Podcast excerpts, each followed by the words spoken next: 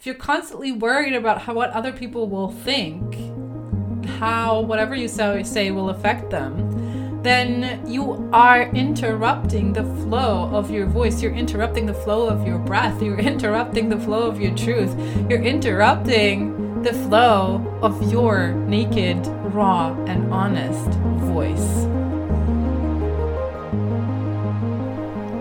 Welcome to the Sound of You podcast. This is a space where we have inspiring, thoughtful conversations about the voice, about healthy self expression, and all things spirituality and personal growth. My name is Friederike. I am your host, and I am so excited that you're here. Let's get started. Hello, everybody, and welcome back to a new episode of the Sound of You podcast. You might be able to hear it in my voice. I've got a little cold that I am still recovering from, and I actually just did some 15 20 minutes of humming and doing some vocal release techniques in order to actually even be talking to you. So, before we get into what I want to talk about today, which is our collective desire our collective longing. I might even want to say our collective need for nudity. I thought I would go back and do something that I did in most of my first episodes, which is answer a randomized question. So I just go on a website here and have a question generated without any preparation. The question is coming now. Wow, okay. wow, okay. If you could have the attention of the world for one minute, what would you say? You can even feel into this yourself. So, if you could have the attention of the world for one minute, what would you say?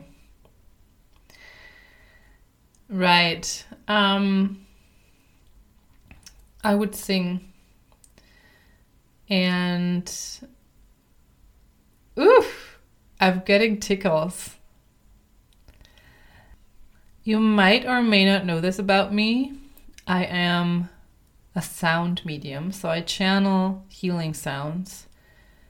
And that is what I would do if I had the attention of the world for one minute. Do you know why? Because sound touches you on levels where words cannot.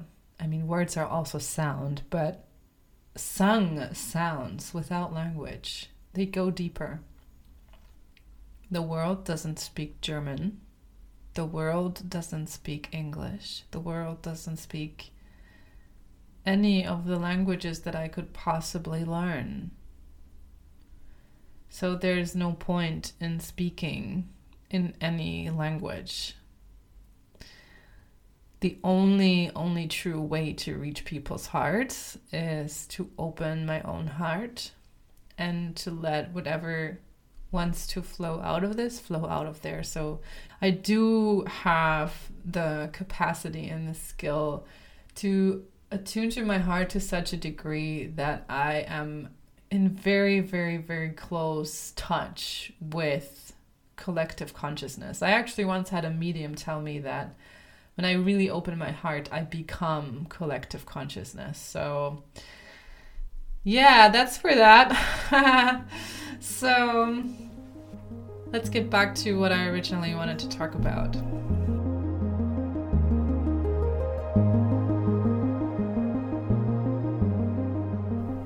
The collective need for nudity. What do I mean by that? I was really struck by how an image was received that I posted on my Instagram recently. And it was a nude picture. You don't see anything that because of the posture that I have, that I'm in in this picture. However, you do see that I'm naked. And I wrote a couple of words underneath this image of how I also felt a little self conscious about posting this because I'm never sure how people receive this kind of openness, even though it's a beautiful photo and I really, really, really love it.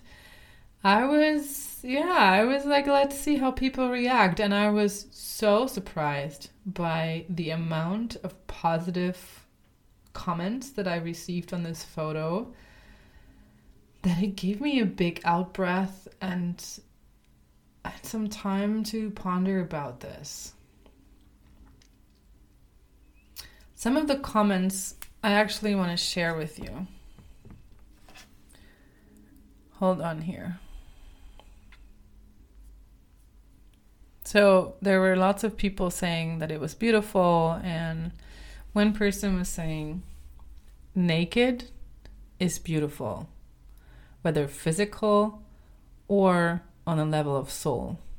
You are beautiful in both ways.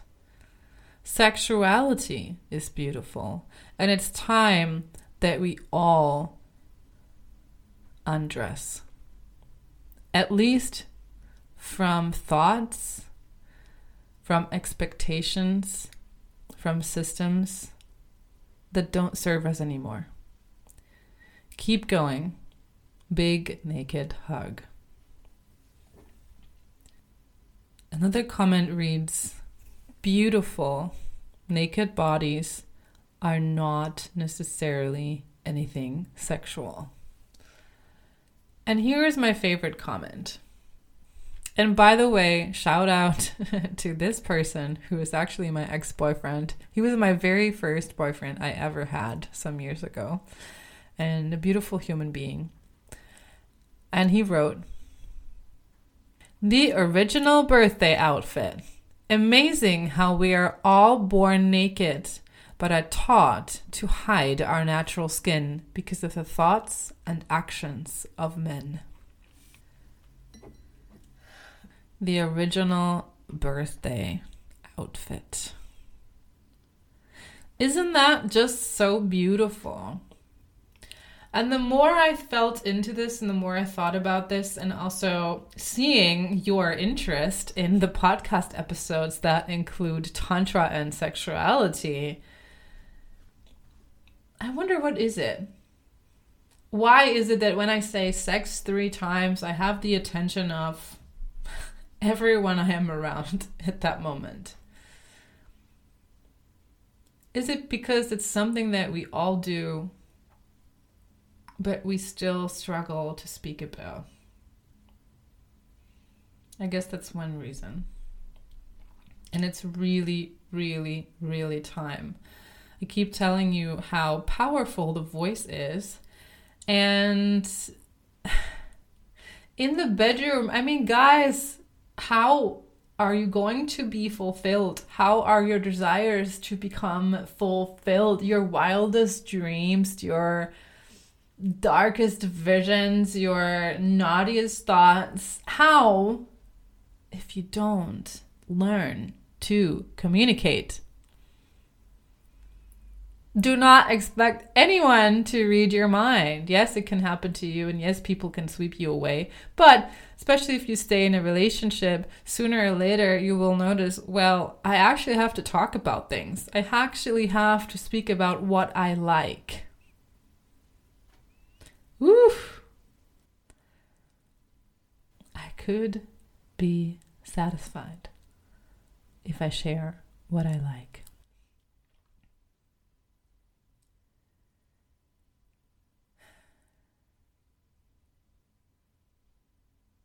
Isn't that, that just so funny that we all know this, and yet we have these huge, huge, huge blocks when it comes to communication. So much shame around sexuality.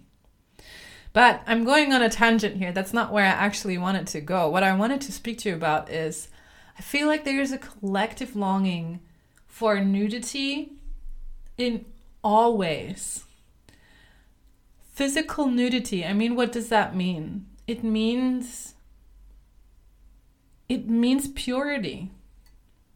It means rawness, it means honesty. Because when you're nude, when you're naked, the body doesn't lie. Of course, well, we have Photoshop, you can, you know, do all sorts of funky things with bodies and pictures, but let's just assume we're not photoshopping here. So, being naked means honesty. It means not wearing clothes that hide or emphasize whatever it is. It just means nature. And to me, when I think about this, it feels like an out breath. It feels like, finally. Finally, someone is showing themselves in a raw and honest and natural way. Because isn't it true that there is so much editing around us? We edit our whole lives. We edit everything. We don't just edit our images. That's just actually scratching on the surface. We edit ourselves. I mean, look, guys, I'm in the coaching industry. A lot of you listening here are in the coaching industry, in the spiritual field. We are editing ourselves constantly. Our beliefs, we're looking to heal, we're looking to fix this, fix that, manifest this, manifest that. We're constantly editing. I never thought about this before, but it actually just coming to me. We're constantly editing everything. And then when it comes to the voice and then when it comes to speaking, people wonder why they have a blocked voice.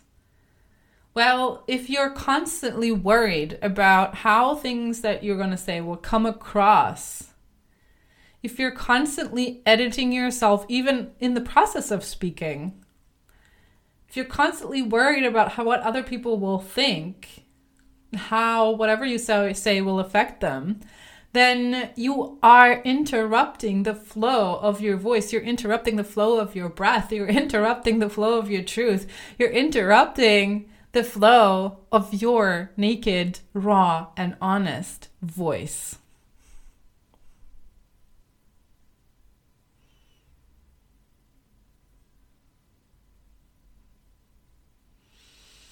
I'm really glad that I see in my field some spiritual influencers who are different, who seem to be just themselves. And I don't think that you should not strive for for whatever, for a better life, for improved living situation, for better finances, for um, more peaceful relationships, more inner peace. Like, absolutely not. Like, that's what I'm here for. That's what I stand for. I would be lying if I was saying, like, don't go for that. However, be mindful of who you work with and how you work, even if you do it by yourself. Because there is a part of you, there's a raw, naked part of you who longs to be raw and naked, and who knows that you are already whole, who knows that you are already perfect, even if you were not to edit all those other things about your life. And this core you must preserve, this core you must honor. This core you must let shine and leave alone with all your editing. And this core you must return to from time to time. Uh, better often than not so often. Because that's the truth.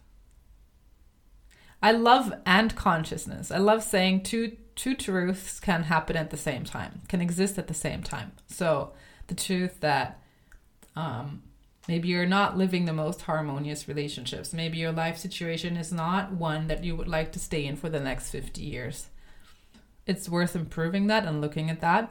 And at the same time, you are perfect now and you don't need to edit yourself now. You're worthy of all that now.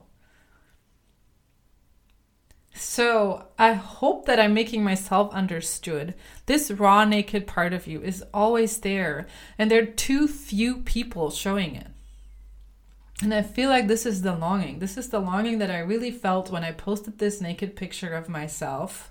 By the way, I'm also not wearing any makeup on this picture. It's really, uh, in most senses of the word raw, there is a filter um, just to make the colors fit into my uh, feed. So I did some editing there, but there's no edits to the face, to the shapes, to makeup, to hairlines, wrinkles, whatever, nothing.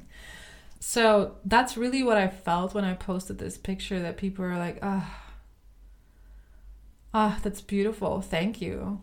Thank you for doing this. And that is also what people will feel around you when you start living in that constant out breath. When you start living in that core, that core that doesn't need edits, then you start accessing that.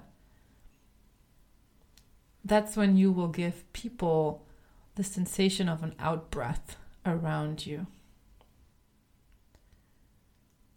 And when that happens, when that happens, magic happens. Because that means people can access their own nude core where nothing needs to change. I'm going on a tangent here, but you know how sometimes you wish for people to change and you also tell them and you tell them why it would be good for them. But what happens? They react with resistance. Why? Because nobody likes to be told you need to change. Like, what the hell? Nobody does. But if you can access your core and you can see that core in the other, you'll naturally help them access that. And when people access that, that perfection, that nudity, that rawness, this honesty, that's when layers around that core start to fall off, start to be shaken loose. And the same is true for you. It's what I talked about when I talked about purpose. Your purpose is in being here now. Collective longing for nudity. I wonder how this feels for you. Give me some feedback on this episode. What it made you feel, how it made you feel, what it made you think. I would love to know. And let me see more of your nudity. Let more of your raw, naked truth come out of you. What does that mean to you? To be more raw, more naked, more honest? What does it mean to you? What would it mean? What do you think would change about your life if you accessed more nudity? I love you guys. Sending you big, big, big hugs. Lots of love. Keep shining, keep singing, and I'll meet you in the next episode.